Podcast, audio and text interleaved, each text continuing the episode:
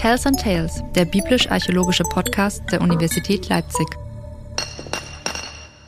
Moin, moin, wir sind Laura und Johannes. Wir sind WissenschaftlerInnen der Universität Leipzig, genauer sind wir Theologinnen.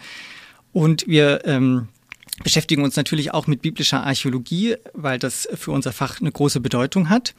Und heute wollen wir uns mit Frau Professorin Zernicke über Schrift und äh, Schriftlichkeit unterhalten. Schrift klingt ja erstmal nicht so spannend. Das ist ja etwas, was wir eigentlich tagtäglich äh, so beobachten und mit dem wir zu tun haben. Und ähm, gerade dann ist es aber vielleicht spannend, äh, mal in die Vergangenheit zurückzuschauen, in eine Zeit, in der Schrift eben noch keine Selbstverständlichkeit war, in der Schreiben noch etwas Besonderes war. Und äh, dann eben zu sehen, was, ähm, was mit der Entwicklung der Schrift oder mit dem ersten Aufkommen der Schrift, was das eigentlich für einen äh, Schritt war, was das der Menschheit gebracht hat. Und auf der anderen Seite aber auch zu sehen, was äh, Grenzen von Schrift sind oder Probleme, die mit Schrift einhergehen können.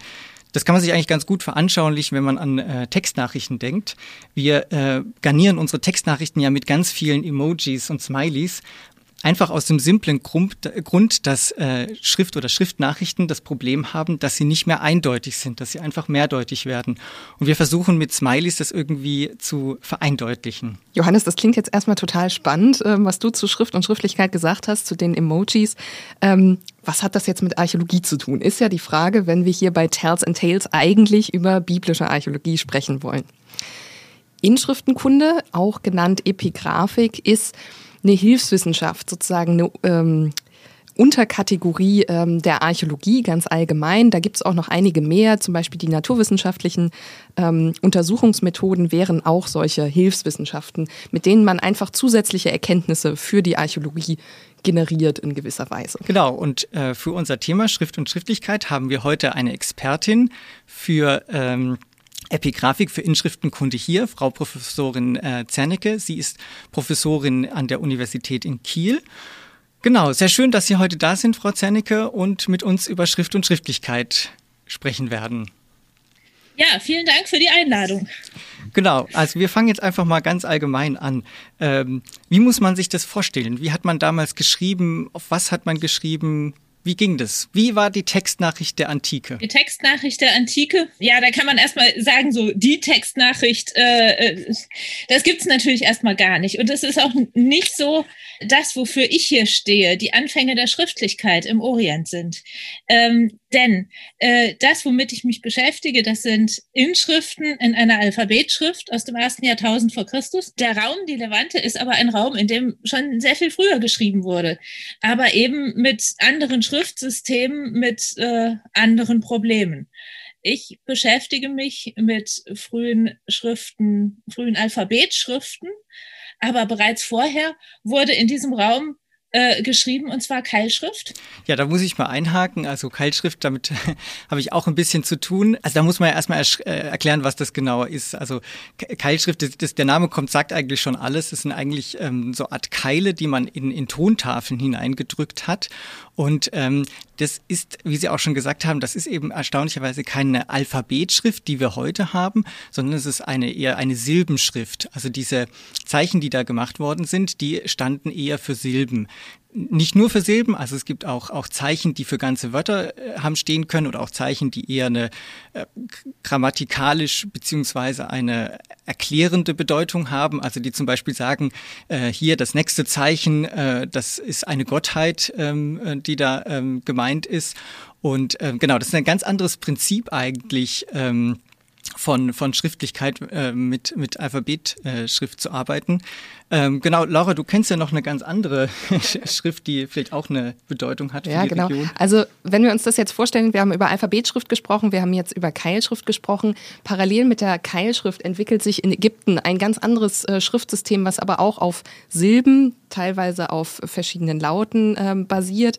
Ähm, zwar die Hieroglyphenschrift, wahrscheinlich was, was viele von äh, euch Hörerinnen und Hörern kennen, also diese kleinen Bildchen, ähm, kleine Menschen, kleine Vögel meistens, ähm, aber auch ganz andere, auch abstraktere Zeichen dabei, ähm, die aber nicht eins zu eins, wie zum Beispiel unsere Emojis, ähm, gelesen werden, äh, sondern dann eben auch für Laute stehen, ähm, Laute repräsentieren in diesem Schriftsystem. Also wir haben zwei sehr alte Keilschrift- und Hieroglyphen-Schriftsysteme und äh, später dann ein Alphabet-Schriftsystem. Wenn wir uns jetzt vorstellen, bei der Keilschrift und bei den Hieroglyphen werden Silben abgebildet, dann ist das ein unglaubliches Repertoire an Zeichen, was wir da ähm, generieren. Das heißt, die Ausbildung hat sehr lange gedauert. Ähm, Frau Zernecke, wie ist das? Ich will jetzt nicht fragen, wie lange hat die Ausbildung gedauert, aber äh, wer waren überhaupt die Leute, die diese Schriftsysteme schreiben konnten und verändert sich das dann zur Alphabetschrift hin? Das, das verändert sich zur Alphabetschrift hin. Das Interessante ist, äh, nach allem, was man bis jetzt weiß, dass die Alphabetschrift eine, keine Innovation von oben, sondern eine von unten ist.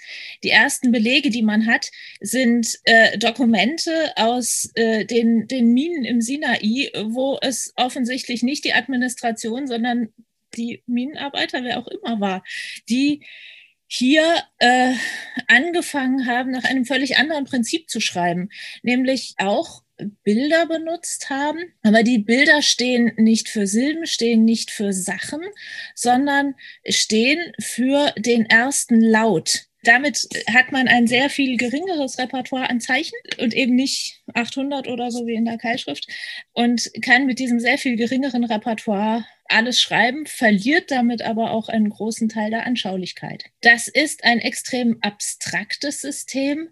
Also die, die Vorstellung, dann äh, konnten alle sehr viel schneller schreiben, also haben sehr viel weniger Ausbildung gebraucht. Das ist ähm, wahrscheinlich nur zu einem Teil richtig. Also Sie mögen sich erinnern, äh, Sie haben auch mal eine Alphabetschrift erlernt und das war auch keine Sache von 14 Tagen.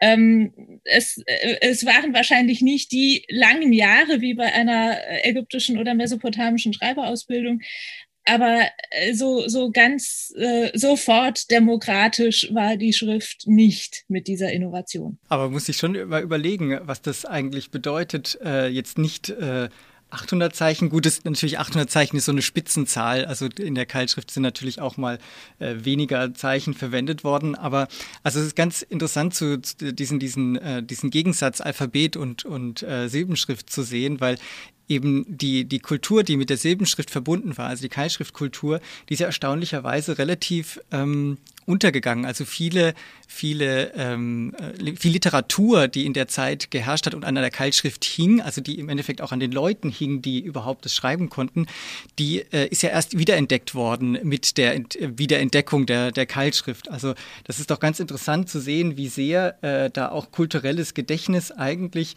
mit der Schrift oder durch die Schrift nur an einem kleinen, kleinen Bevölkerung hing. Und ich kann, ich spinne das jetzt einfach mal ein bisschen verrückt weiter, aber muss ich ja tatsächlich mal fragen, äh, was das auch jetzt für unsere Zeit bedeutet, dass ähm, also die, man muss sich ja fragen, ob äh, nicht sozusagen unsere Alphabetschrift auch äh, überhaupt die Möglichkeit dann gegeben hat, dass man auch so flächendeckend Leute hat äh, in Schrift ausbilden können. Ich meine, muss ja nur überlegen, wenn, wenn wir heute mit ähm, zig Zeichen lernen müssten, um, um zu, zu schreiben, ähm, das ist natürlich schon ein großer Aufwand. Aber ich glaube, in gewissen Kulturen geht es ja auch. Zum Beispiel in, in China ist ja bis heute eigentlich noch eine alle Silbenschrift. Also darf man das vielleicht auch nicht überbetonen. Aber in, in anderen Kulturen funktioniert es durchaus, aber eben trotzdem äh, ist es interessant, sich bewusst zu machen, dass da im ausgehenden zweiten Jahrtausend in der südlichen Levante eine Innovation passiert ist, von der wir bis heute abhängen. Denn unsere lateinische Schrift ist eine Weiterentwicklung der Schrift, die äh, sich dort entwickelt hat, genauso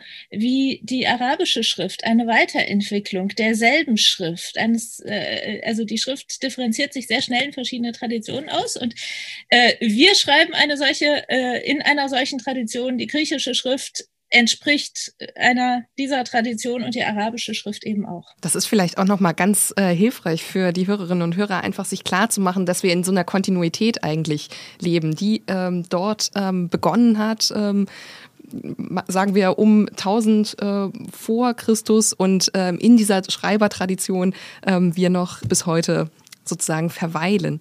Mich würden ganz gerne auch nochmal die Unterschiede interessieren. Also wir haben jetzt so ein bisschen auf die Tradition geschaut, wir haben ähm, geschaut, was ist ähnlich. Wie hat man denn damals geschrieben? Also wie sieht das auf der Materialitätsebene eigentlich ganz konkret aus? Ähm, wo drauf, womit? Ähm, Vielleicht auch so ein bisschen die Frage, warum? Warum hat man eigentlich Dinge niedergeschrieben? Ja, das, äh, wenn wir das wüssten, wäre es schön. Ähm, äh, da äh, haben wir gleich ein, ein Quellenproblem. Denn Menschen, die Keilschrift lesen, die haben den großen Vorteil, dass Keilschrifttafeln äh, ziemlich stabil sind. Da kann sogar irgendwie eine feindliche Armee kommen und die ganze Bibliothek abbrennen. Und die Keilschrifttafel ist äh, dann vielleicht in tausend Stücke zersprungen, aber sie ist noch da. Mit der Alphabetschrift äh, war das nicht so. Da haben sich sehr schnell andere Beschreibstoffe durchgesetzt und zwar für höher qualitätvolle Literatur der Papyrus. Und Papyrus, äh, Papyrusrollen sind ja erhalten aus Ägypten. Und äh, in der Levante regnet es einfach viel zu viel äh, dafür, dass sich so organisches Material erhält. Also was wir haben an an Inschriften. Das sind äh, Monumentalinschriften, also König X stellt eine Stele auf mit seinen Großtaten oder Grabinschriften. Ähm, aber man kann an der Schrift und an den Formen der Buchstaben sehen, dass ähm, die Innovationen alle in einem anderen Medium passiert sind, nämlich eben auf einem flachen Beschreibstoff, vermutlich vor allem auf Papyrus, auf Leder und äh, auf, ja, äh, auch auf Putz und das sind, das sind die Beschreibstoffe, auf denen sich die Schrift entwickelt hat. Wohingegen, was wir vor allem haben, sind diese Monumentalinschriften, die halt immer nur reflektieren, was eigentlich in einem anderen Medium passiert ist. Ich muss jetzt mal ganz dumm äh, nachfragen. Also wenn wir über Schreiben äh, denken, heutzutage in der Vergangenheit denken, dann denken wir meistens an so Gänsefedern oder Gänsekiele, mit denen man geschrieben hat. Ähm, jetzt, also vielleicht, da müssen Sie mich korrigieren. Also aber ich habe noch nie was von der Gans im Alten Testament gehört. Ähm, mit was haben die denn geschrieben? Ja, äh, ob, ob Gänse damals domestiziert waren, das, äh, das weiß ich nicht, das wüsste ich gern. Ähm, sie haben auch nicht mit Rohrfedern geschrieben, sondern sie haben mit, mit Binsen geschrieben, mit Strandbinsen. Da äh, gibt es eine Strandbinse, Juncus maritima, die wächst überall wächst auch in Kiel, äh, die äh, ist, äh, ist ein Kosmopolit und dieser Stängel hat innen drin Kapillaren und die nehmen die Tinte auf. So, und es ist ein relativ dünnes Stängelchen, das wurde so zugeschnitten, dass man eine relativ breite Spitze hatte. Also ähm, Stellen Sie sich das vor wie eine Kalligrafiefehler oder einen breiten Edding. Und nun ist es interessant, dass die Spitze wird mit einem bestimmten Winkel auf den Beschreibstoff gesetzt und das definiert, äh, ob die vertikalen oder die horizontalen breit oder dünn werden. Also stellen Sie sich das vor wie Schreiben mit einem breiten Edding. Und das bedingt nachher sogar ein Stück weit die Form der Buchstaben, wie sich das auseinanderentwickelt. Das heißt, äh, wenn jetzt ein Schreiber ganz konkret äh, den vielleicht auch falsch gehalten hat, den Winkel nicht ganz richtig, könnte man daran auch Handschriften erkennen so individuell, dafür haben wir schlechterdings nicht genug Dokumente, aber äh, wir können auf irgendwie einem Ostrakon, also der Schmierzettel, äh, sozusagen die Textnachricht, äh, das äh, ist in, im ersten Jahrtausend vor Christus die überall vorhandene Tonscherbe, auf der man was notieren kann. Eine Quittung, eine Rechnung, ein Lieferschein. Und ähm, an diesen Quittungen, Rechnungen, Lieferscheinen sieht man, dass das nicht immer die besten Schreiber waren, die auf sowas geschrieben haben. Beziehungsweise, wenn man dann mal einen richtig schönen Text hat, dann sieht man da so, so eine tolle Schrift kennt man ja überhaupt nicht. Oder kaum von diesen Ostraka, diesen Scherben am Winkel, in dem dieses Schreibgerät aufgesetzt wurde, daran, ähm, da entstanden Schulen. Und diese Schulen haben dazu geführt, dass die Alphabetschrift, die als eine ähm, e-, entstanden ist, sich sehr schnell auseinanderentwickelt hat in verschiedene Traditionen. Da haben wir eine südlevantinische Tradition, die wir in hebräischen Inschriften haben. Dann haben wir eine äh, nordöstliche Tradition, die dann im Aramäischen äh, sich niederschlägt und, und eine phönizische Tradition. Und das kann man eben an diesem, diesem Ansatzwinkel des Schreibgerätes sehen. Das ist eine äh, ganz wichtige Erkenntnis von Gerrit van der Koy, der ähm, das äh, entwickelt hat, äh, etabliert hat, vor allem ähm, anhand der Inschrift von der Allah, die er mit herausgegeben hat, aber eben dann von dort ausgehend äh, Inschriften insgesamt ähm, aus der Levante daraufhin untersucht hat. Also allein der, der Winkel des Ansatzes macht die Differenz zwischen einem aramäischen Aleph und einem phönizischen Aleph und äh, einem hebräischen Aleph, beziehungsweise eben ein Buchstabe, bei dem man das sehr gut sehen kann, der sich völlig verrückt sehr schnell äh, auseinanderentwickelt, zum Beispiel ein Samech oder ein Ayin. Das ist erstmal einfach ein Kreis. Ein Ei, äh, das kann ich vielleicht erzählen. Erstmal einfach ein Kreis und in der heutigen hebräischen Schrift äh, sieht es aus wie ein Y. Aber in anderen Schrifttraditionen bleibt es ein Kreis. Das wird zum Beispiel das griechische Omikron und unser O. Genau, ich wollte nur sagen, dass, dass, dass das Ein ist ja ein Laut, den wir hier in unserer Sprache nicht so kennen. Den kennt man eher aus dem, vielleicht aus dem Arabischen oder Hebräischen, wenn man das mal gehört hat. Das ist sozusagen, ähm, das ist ganz schwer, den nachzumachen, den Laut.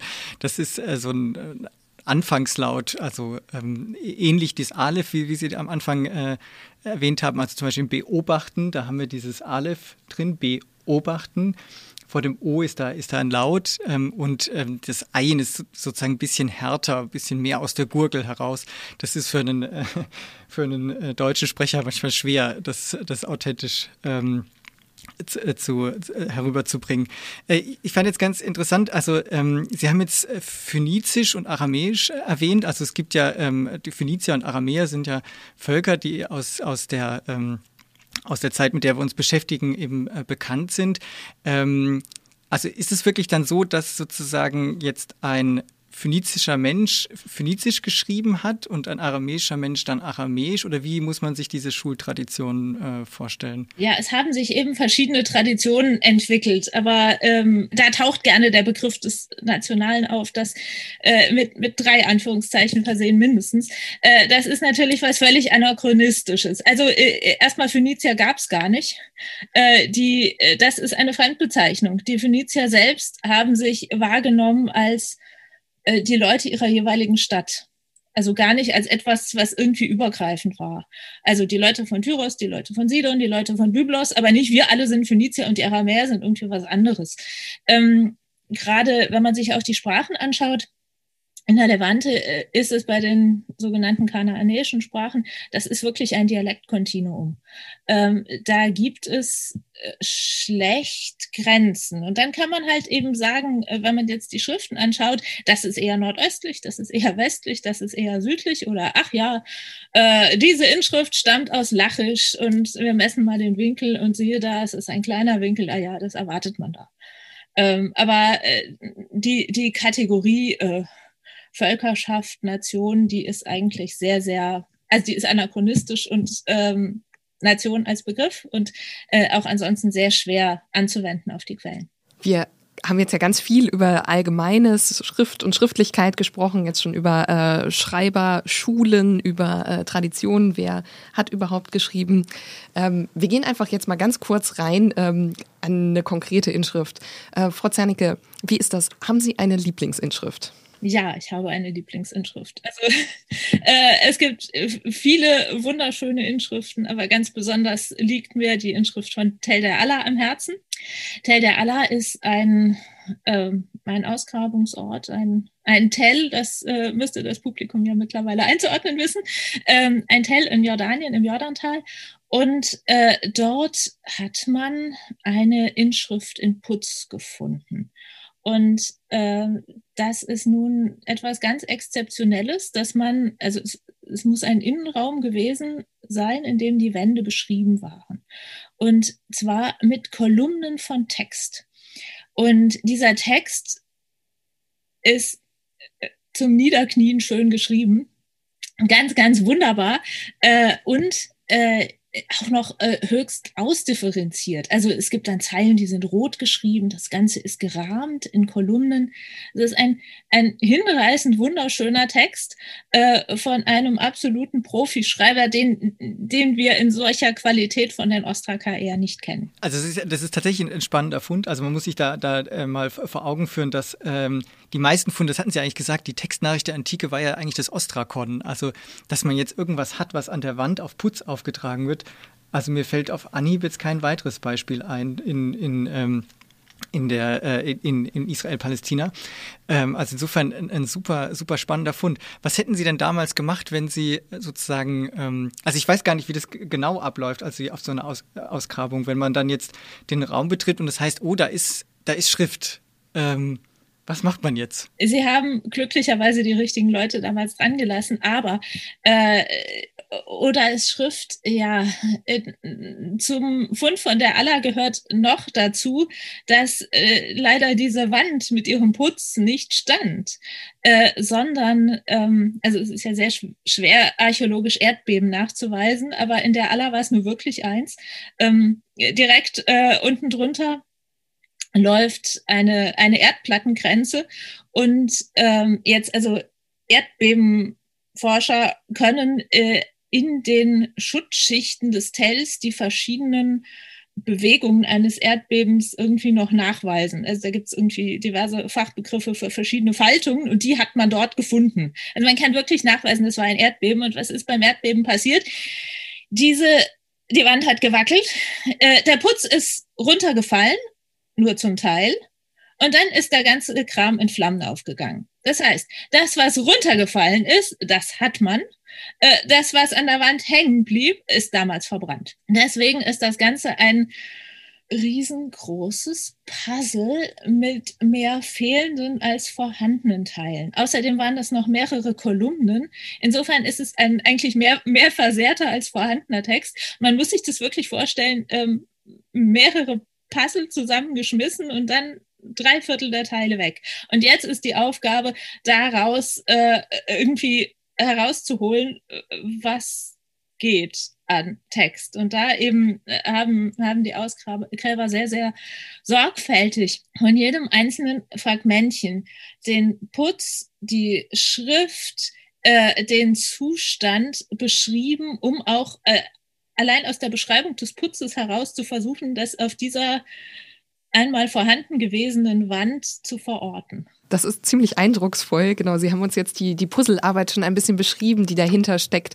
Ähm, wenn man jetzt ganz allgemein sich überlegt, ähm, was für, für Arbeitsschritte sind sozusagen nötig, wenn man, also auf, wir gehen davon aus, auf einer Ausgrabung wird ähm, ein Schriftstück gefunden. Was ist, was ist nötig, um dann daraus ähm, diesem Schriftstück einen Sinn zu entnehmen, irgendwie eine, eine Lesung vorzuschlagen? Was braucht man? Welche Arbeitsschritte stehen da so dahinter?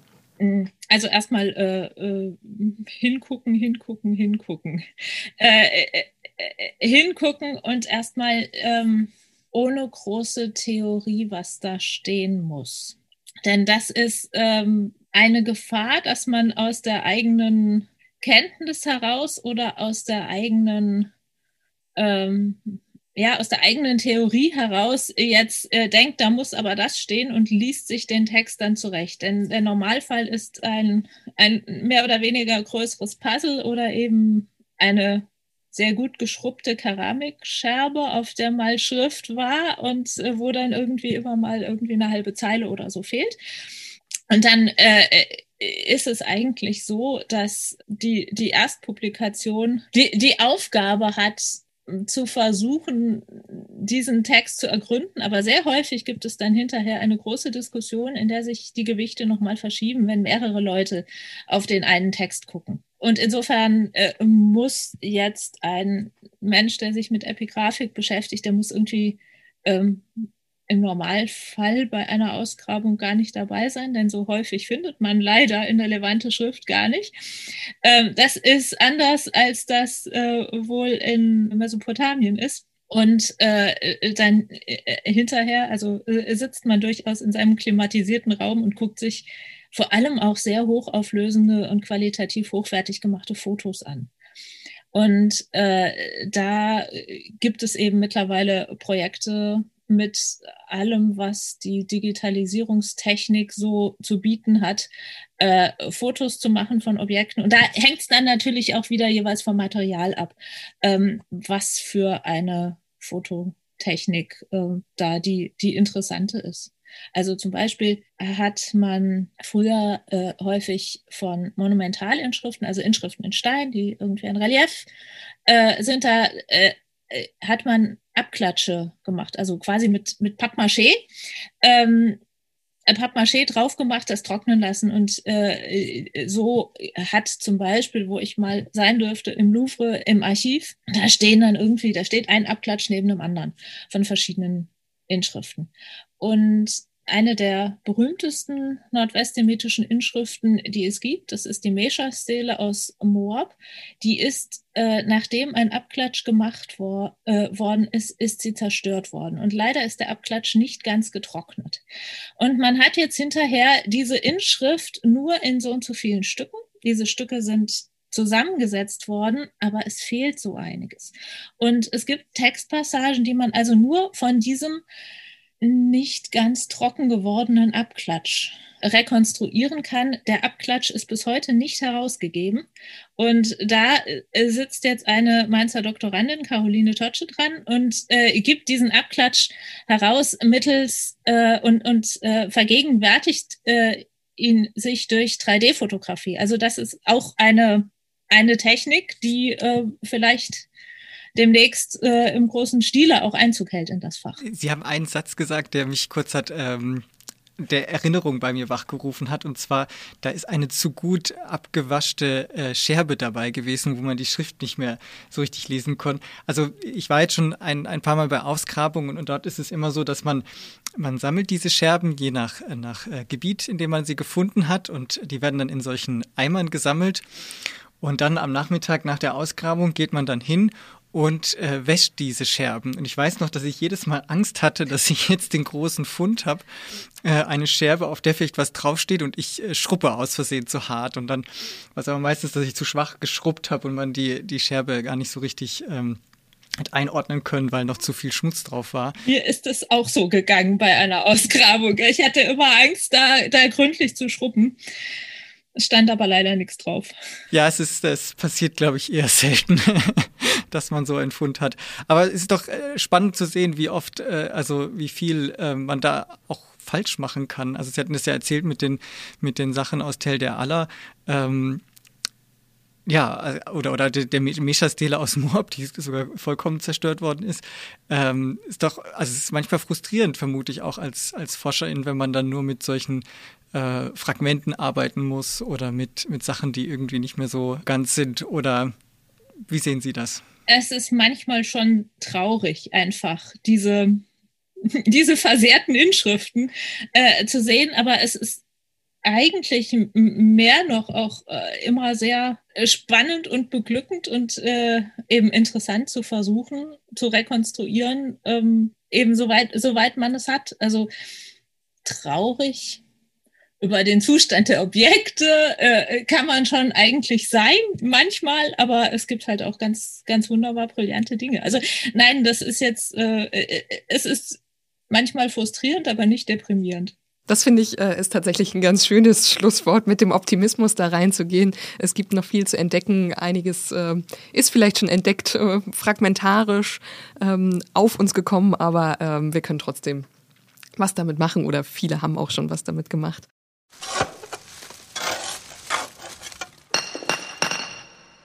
So war das also mit der Schrift und der Sprache damals. Alles weitere dazu findet ihr wie immer in dem Kästchen unter dem Podcast. In der nächsten Episode wird uns der Scherbenexperte Gunnar Lehmer mit ins Labor nehmen und uns erklären, wieso Archäologinnen Müll und historische Brandstiftung lieben. Seid gespannt.